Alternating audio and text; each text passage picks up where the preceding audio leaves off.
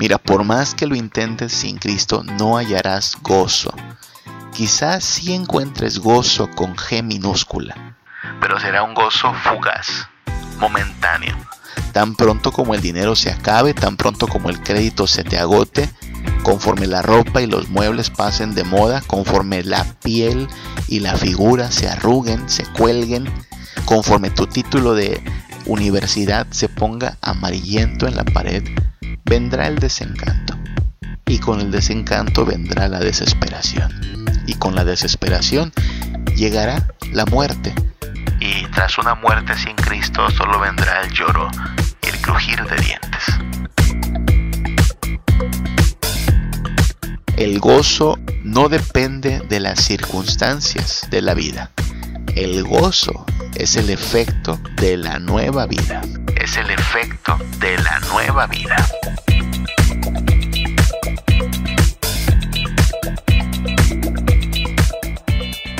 Buenos días, buenas tardes, buenas noches, donde quiera que te encuentres y sea cual sea la circunstancia de vida en que estés que el Señor te bendiga, que el Señor te guarde, que el Señor te guíe y te llene de su gracia y su misericordia. Mira que estamos comenzando hoy una serie nueva de reflexiones hablando de cómo podemos encontrar nuestro gozo en Cristo Jesús. ¿Cómo es que cuando Cristo Jesús es la fuente de nuestra esperanza, de nuestra fe, el gozo es parte de lo que viene con el paquete de sus bendiciones, de sus misericordias para con nosotros en la vida. Estamos cumpliendo estos días un año, ya un año de que la pandemia ocasionada por este virus, el COVID-19, pues nos obligó a resguardarnos en casa, a cerrar negocios, a cerrar templos, a cancelar actividades. Y bueno, yo estaba precisamente viendo fotografías de hace un año que me tomaba con mi familia, con mis hijos, y no pude evitar el, darme cuenta que pues un año a lo mejor para nosotros los adultos no es tanto tiempo pero para nuestros hijos, para mis hijitos que son unos niños todavía, en un año sí les vi crecer, en un año mis pequeños ya, ya se ven un poquito grandecitos. Y entonces eh, vino esta pregunta a mi cabecita. ¿En qué se nos ha ido la vida? Vaya que el tiempo se va rápido, caray que se va bastante, bastante deprisa. Y bueno, no es que me esté quejando, la mano de Dios ha sido muy, muy generosa conmigo. Dios ha sido compasivo y fiel. Sabrá solo Él cuántas veces me ha salvado de la muerte, me ha sanado de muchas dolencias. Una bella familia, una esposa que es un encanto de mujer, dos pequeños engendros que son parte importante de mi alegría cotidiana, ha sido paciente y perdonador. Pero al, hacer recuento de cómo es que pues en un año no hemos podido salir a pasear con nuestros hijos, al hacer recuento de cómo no se pudo hacer una reunión eh, familiar en diciembre, al experimentar esta especie de impotencia como humanidad, pues uno se da cuenta de lo fugaz que es la vida aquí en la tierra. Y viene esta pregunta muy, muy parecida a la que se habrá hecho alguna vez Salomón allá en el libro de Eclesiastés, ¿no? ¿Qué sentido tiene la vida? ¿Qué sentido tiene todo lo que hacemos? ¿Qué razón hay para vivir los pocos años que Dios nos da en este mundo? Yo no sé si tú te has hecho esa clase de preguntas, me imagino que sí. Algunos las hacemos con más frecuencia que otros, pero todos en algún momento nos preguntamos lo mismo. ¿Qué razón hay para vivir? ¿Dónde está el sentido de lo que hacemos? A veces lo pensamos luego de experimentar la frustración como quien ya intentó una y otra vez levantar un negocio, realizar un proyecto, solo para ver que fracasa nuevamente y entonces nos preguntamos qué sentido tiene lo que hacemos. O también se lo preguntará a quien intenta una y otra vez conseguir trabajo y ya le han dicho tantas veces aquello de nosotros le llamamos pero nunca llega la llamada. Hay frustración, hay preguntas como ¿qué sentido tiene todo lo que hacemos. Otras veces nos preguntamos eso, quizá cuando enfrentamos el temor, como quien ya ha pasado cirugía tras cirugía solo para descubrir que esa enfermedad, que ese malestar no se va a ir, que hay que vivir con ello. O como quien debe tomar una decisión trascendental incluso, quien está pensando si casarse o no, salir de su casa, comenzar de nuevo, siempre ese temor propio de criaturas con limitaciones y con poco conocimiento del futuro se hace presente. ¿Qué estoy haciendo? ¿Qué pasa con mi vida? Y la mayoría de nosotros, creo, nos preguntamos eso al calor de la vida cotidiana en medio de la rutina que es levantarse temprano, desayunar a la carrera, irse al trabajo, a la escuela, soportar ocho o más horas de trabajo, el ruido de la ciudad, el calor del autobús, hacer la comida, estirar el gasto, lavar la ropa, ahorrar un poquito, pagar muchas cuentas, y así se nos van los días, así se nos van los años, así se va la vida. ¿Cuál es el fin de todo esto? Y luego llegó esta pandemia que nos hizo cambiar nuestro estilo de vida y mira, ya se nos fue un año de estar recluidos, un año de eh, hacer el trabajo desde casa, un año de usar cubrebocas y gel como si fueran artículos de primera necesidad. ¿Qué sentido tiene la vida? ¿Qué hace que valga la pena? Y es que hasta el hombre más rico del Antiguo Testamento se hizo esas preguntas luego de probar toda clase de lujos, caprichos, placeres y experiencias. En el libro de Eclesiastés este hombre se pregunta qué sentido tiene todo lo que hacemos debajo del sol y su respuesta no fue nada alentadora. Llegó a la conclusión de que debajo del sol todo es vanidad. Y esa es la conclusión de muchas personas hoy. Es la actitud de muchos hoy.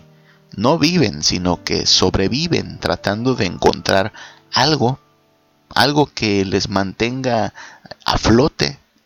Lo único que mantiene la llama de sus vidas ardiendo es pues el sobrevivir. Pero en realidad lo que padecen es una sed insaciable que día a día demanda ser calmada, un anhelo que se vuelve tormentoso cuando no se logra apaciguar, un deseo, solo uno, pero un deseo tan poderoso y profundo que es el que mueve a cada ser humano que habita este planeta para levantarse cada día y seguir viviendo. Ese anhelo, ese deseo es el mismo en todos. Queremos ser felices. Es eso. Queremos ser felices. En ellos se nos va la vida, en ellos se nos va el tiempo, el dinero, las fuerzas, la salud, en el anhelo sencillo pero a la vez gigantesco. Y vaya que tratamos de saciarlo nos esforzamos por apaciguarlo. El mundo entero, cada persona, ah, sea niño, sea adulto o anciano, todos anhelamos el día en que podamos decir, ay, ahora soy feliz. Anhelamos ser felices.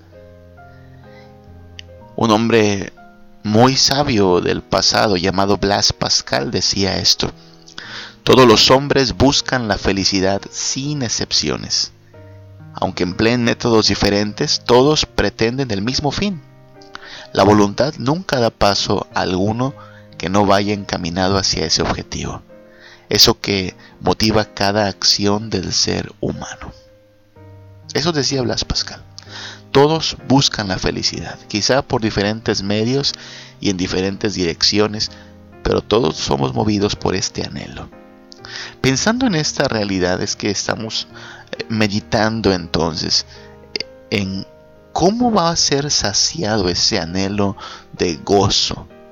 Y vamos a meditar en estos próximos episodios en un libro en particular, una carta de hecho que escribió Pablo a los hermanos de un lugar llamado Filipos, la carta de Pablo a los filipenses, que es conocida de hecho como la carta del gozo. Por muchos esta es una de las cartas que eh, pues más, más menciona el término gozo en los escritos de Pablo y las palabras del apóstol Pablo nos servirán pues para ir meditando en cómo si bien el gozo es algo escaso y es algo que todos anhelan tener pero pocos pueden encontrar en realidad siempre viene viene incluido en el paquete de las bendiciones que Dios nos da cuando nos entregamos a Él en fe, en arrepentimiento y en sometimiento.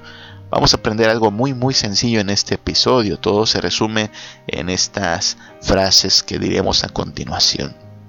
El gozo, y lo vamos a decir de una vez, el gozo no depende de las circunstancias de la vida. El gozo es el efecto de la nueva vida. Eso es lo que como cristianos afirmamos tanto para los que hoy están en circunstancias favorables y afortunadas, como para quienes hoy atraviesan dificultades y situaciones complejas, esta es la clave. El gozo no depende de las circunstancias de la vida, el gozo es el efecto de la nueva vida. Pablo aquí en la carta a los filipenses, te invito a que la leas cuando tengas oportunidad, nos muestra que él ha entendido muy bien esa verdad. El gozo eh, no viene de lo que posees, no viene de lo que acumulas, ni de lo que ganas. Nunca vendrá de lo que compras, ni de lo que comes. Tampoco de lo que te pones. No viene de tu apariencia y tampoco viene de tu conocimiento. El gozo es efecto de la vida nueva. Aclaremos que estas cosas que hemos mencionado no son en sí cosas malas lo que ganamos, lo que compramos, lo que comemos, todas esas cosas tendrán su medida de disfrute, pero es un gozo, digámoslo así, con G minúscula. No es la felicidad verdadera, sino la clase de emoción o deleite que se esfuma tan pronto como pasa la moda de la ropa que te compraste, tan pronto como se pierde el olor a nuevo en ese auto que parecía último modelo, tan pronto como pasa la fiesta de graduación, eh, tan pronto como el juguete nuevo se convierte en común, ese gozo, gozo con G minúscula, también se esfuma. Y entonces, ahí vamos por ropa nueva, por una dieta nueva, por un juguete nuevo, por nuevas vacaciones, por una nueva pareja, un nuevo novio, porque esta hambre por ser felices nos sigue consumiendo y buscamos y buscamos, pero no lo encontramos. Y es que, pues Pablo nos dirá lo mismo. La clave del gozo es dejar de buscarlo en las circunstancias y entender que solo vendrá de una vida nueva. Mira lo que dice Pablo en Filipenses, Filipenses capítulo 3, versículos del 7 al 8. Dice Pablo, en esa época pensaba que todo eso era muy valioso. Pero gracias a Cristo ahora sé que eso no tiene ningún valor. Es más, creo que nada vale la pena comparado con la enorme dicha de conocer a Jesucristo, mi Señor. Por Cristo he abandonado todo lo que creía haber alcanzado, y ahora sé que eso no era sino solo basura. De esa manera he conseguido tener ahora a Cristo en mi vida. Mira, el gozo solo viene como consecuencia de una nueva vida en Cristo. ¿Cuándo ocurre eso? Pues cuando la persona hace un alto en su vida y busca sinceramente en Cristo Jesús la respuesta a preguntas como estas. ¿Qué hago aquí? ¿Qué sentido tiene la vida? ¿Qué esperanza hay para mi futuro? Cuando una persona recapacita y reconoce que la vida se le está yendo en cosas sin sentido y en lo peligroso de buscar gozo sin Cristo, lo inútil de buscar felicidad sin Cristo, y entonces resultará que esta persona se dará cuenta que es una búsqueda imposible, que cada paso que damos en busca de la felicidad sin Cristo en realidad nos aleja más de Él. En ese momento en que una persona se mira a sí misma y sabe que está en bancarrota y sabe que por más que se esfuerce no puede generarse felicidad y además entiende que en vez de estar acumulando cosas productivas en su vida, cosas valiosas en su vida, tiene un largo también expediente de pecado y de oposición a Dios, en ese momento en que una persona mira a Cristo y sabe que solo Cristo le puede salvar, que solo Cristo le puede ayudar, que solo Cristo le puede llenar, ese vacío que hay en su interior. En ese momento podríamos decir que una persona está naciendo de nuevo. Cuando se entrega en arrepentimiento y fe a Cristo Jesús, cuando deja de vivir para lo vano y se entrega a Cristo Jesús con todo su corazón.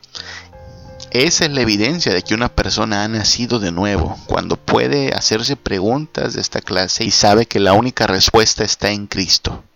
¿Quién me puede dar perdón? Cristo. ¿Quién puede resolver mi muerte? Cristo. ¿Quién me va a ayudar en el día del juicio final? Cristo. ¿Quién me va a llenar del gozo que no me ha podido dar ni lo que poseo, ni lo que experimento en este mundo, ni cuánto me esfuerzo? Cristo.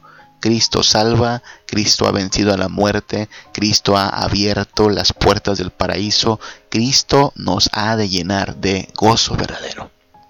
¿Ves lo que digo? El gozo es la consecuencia de la vida nueva, es parte del paquete de bendiciones con que Cristo nos beneficia una vez que se ha convertido en nuestro Rey y Salvador. El gozo está en Cristo porque el gozo es Cristo. La gente que ha venido a Él lo ha descubierto. Jesús es nuestro todo en todo. Esa es la declaración de alguien que ha encontrado gozo verdadero en Jesucristo. Alguien que ha probado en otras partes, pero nunca encontró saciedad, pero ahora ha encontrado a Cristo y ha entendido que Cristo es su todo en todo. Porque el gozo no depende de las circunstancias de la vida. El gozo es el efecto de la vida nueva. Vaya que Pablo tiene problemas al escribir esta carta. Mira, no pienses que Pablo se encuentra en una casa de campo entre bellas flores y lindos paisajes diciendo frases acerca de gozo. No, no, no, no. Pablo se encuentra en prisión. Cuando escribió esta carta, Pablo estaba en prisión. Y las prisiones de antes no eran como las prisiones de ahora. Eh, eran sucias, malolientes, infrahumanas las condiciones en las cuales se encontraba Pablo. Muchos morían antes de que se acabara el juicio debido a la desnutrición, a alguna enfermedad o a cualquier infección. Pablo estaba solo en la cárcel. Muchos amigos le habían dado la espalda. Quizá tenía más enemigos que amigos. No tiene esposa, que sepamos, no tiene novia había renunciado a su antigua ocupación, donde sí que tenía asegurado éxito y prestigio. Y él dice, no, todo eso es basura, yo tengo a Cristo. Pablo no tiene una comida sulenta cada día, no acostumbrará a comer en sitios lujosos, no viste de marca, quizá no tenga ni siquiera casa propia. La gente miraría a Pablo y quizá tendría lástima por él. Y es ahí donde Pablo reaccionaría y diría, no, no, no, no me tengan lástima, yo estoy bien. Pareciera que me va muy mal, pareciera que estoy muy mal, pero en términos eternos estoy bien. Quizá en términos humanos la gente tendrá lástima de Pablo, pero cuando comparas las cosas a la luz de la eternidad y a la luz del Evangelio de Cristo, Pablo dirá, estoy bien. Tengo gozo, de hecho. Filipenses 1:21 nos habla del calibre de certeza que tiene Pablo, de la clase de convicciones de Pablo cuando dice, para mí el vivir es Cristo y el morir es ganancia. Esa es la sencilla pero vital realidad respecto a la felicidad. Que en Cristo tenemos gozo verdadero, plenitud tal, que podemos vivir en paz, con armonía, de manera plena, sabiendo que el vivir es Cristo, que quien le da sentido a nuestra vida es Jesucristo, y que si resulta que toca morir, esa muerte sería ganancia. ¿Qué tiene Pablo? Pablo tiene lo que muchos siguen buscando y no han encontrado porque están buscando en el lugar equivocado.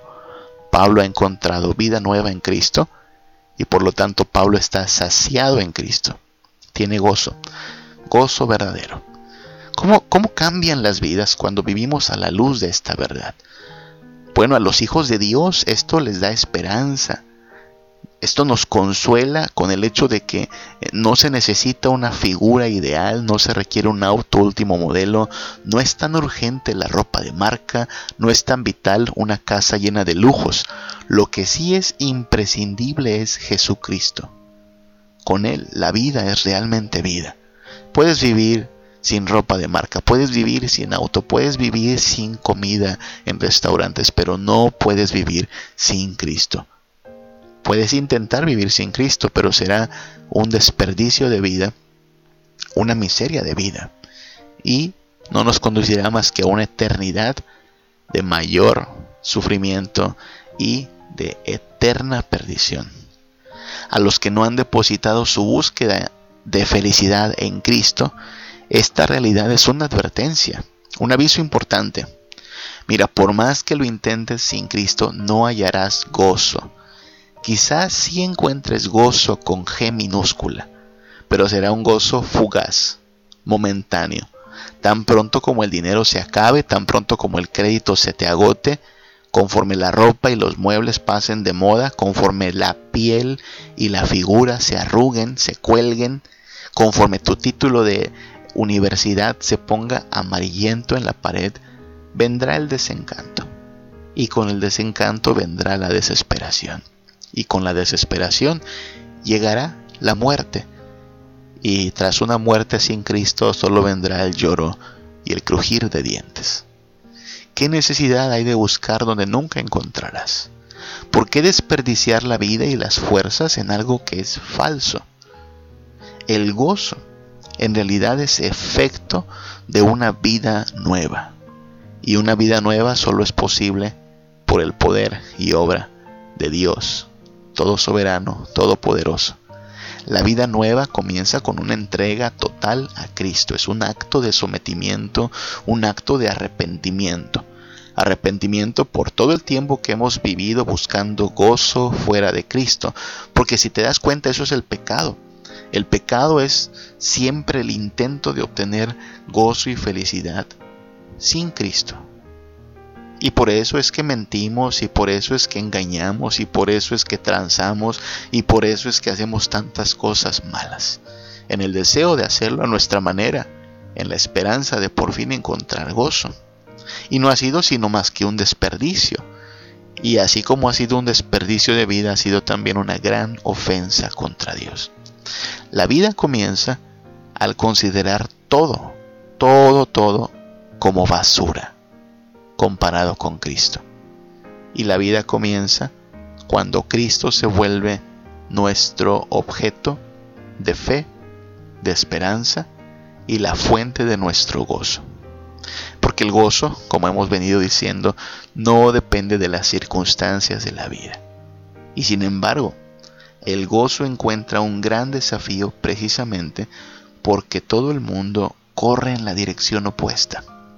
Todo el mundo quiere encontrar la felicidad en las circunstancias de la vida. Y tú y yo tenemos dos opciones, dejarnos arrastrar por esa corriente y seguirle el mismo ritmo al mundo, o ir en corriente opuesta y decir, mira, ya lo intenté, ya intenté ser feliz con lo que compro, lo que poseo, lo que experimento, y nunca llegó, nunca sació. Una mirada a la televisión basta para ver lo engañoso que es vivir en este mundo sin Cristo. Imagen tras imagen nos promete felicidad y generalmente a un alto precio. Esta casa, este auto, este vestido, estos zapatos, esa cintura, esa cara, esa cocina, ese concurso, ese medicamento, esos juguetes, esa tarjeta, todos, todos los comerciales promueven su negocio apelando al deseo de todos los seres humanos de ser felices. Y ahí estamos usted y yo, creyentes en Cristo Jesús, diciéndole a las personas, hey, no es por allí, es para el otro lado. Y ellos nos van a decir, no, tú estás mal. No ves que todos vamos por acá, no ves que hay que comprar, no veas que hay que gastar, no ves que hay que esforzarse. Y entonces es allí donde debemos mantenernos firmes en Cristo. Es allí donde no debemos dejarnos caer. Porque es posible que a nosotros, como a Pablo, nos toque atravesar por circunstancias difíciles, enfermedades, dificultades, carencias. No nos va a alcanzar el dinero para todo. Quizá lloraremos, seguramente nos desesperaremos. No nos tocarán vacaciones de lujo, no tendremos mansiones, no viviremos con un ah, trato de cinco estrellas. También nos vamos arrugando y también moriremos. Pero es allí donde nuestra convicción debe hacerse fuerte. El gozo no depende de las circunstancias. El gozo depende de haber encontrado en Cristo salvación, redención y llenura. Por fin, este pan de vida, el pan que verdaderamente sacia, está a nuestra disposición en Cristo. Por fin esta agua viva, agua que puede saciar la sed del alma, está disponible para nosotros en Cristo. Quizá no tendremos otras cosas en la vida, pero si tienes a Cristo, lo tienes todo. Si tienes todo en la vida, pero no tienes a Cristo, tristemente no tienes nada. Así es que si te encuentras en circunstancias difíciles, no permitas que la tristeza, la autocompasión, la amargura, la queja, el afán, la ansiedad carcoman tu alma. No permitas que se roben tu gozo. Recuérdate que el gozo proviene no de las circunstancias, sino de Cristo. Sí, estamos viviendo circunstancias difíciles como humanidad. Sin duda hemos atravesado por muchas, muchas adversidades. Pero en medio de todo esto, Cristo es quien nos sostiene, Cristo es quien nos guarda y quien le da sentido a cada día de nuestra existencia es Cristo. En Él estamos seguros, en Él estamos amparados y en Él estamos saciados. No por cuánto tenemos, no por cuánto poseemos, sino porque en Él hay verdadera salvación y verdadera esperanza. Así es que a un año de haber tenido que darle un cambio radical a nuestra cotidianeidad, Cristo sigue siendo suficiente. Cristo sigue siendo poderoso para sostenernos aún en los momentos más difíciles. Él sigue siendo nuestro Salvador, nuestro Redentor y la fuente inagotable de gozo. Quiere el Señor que podamos decir lo mismo que dice el apóstol Pablo, con convicción, sin temor, haciéndole frente a toda adversidad. Para mí, el vivir es Cristo y el morir es ganancia. Quien le da sentido a cada día de nuestra existencia es Cristo, y quien ha resuelto el problema del pecado, de la muerte y la condenación es Cristo. Por eso incluso morir será ganancia. Y mientras llega el día, tenemos que afrontar cada situación de la mano de Cristo. En Él estamos completos. Él nos va a guardar. Él nos llena de su gozo. En Él, en Él somos más que vencedores. Que el Señor te bendiga y que el Señor te guarde. Gracias sublimes, perfecto es tu amor. Tomaste mi lugar, cargaste tú mi cruz.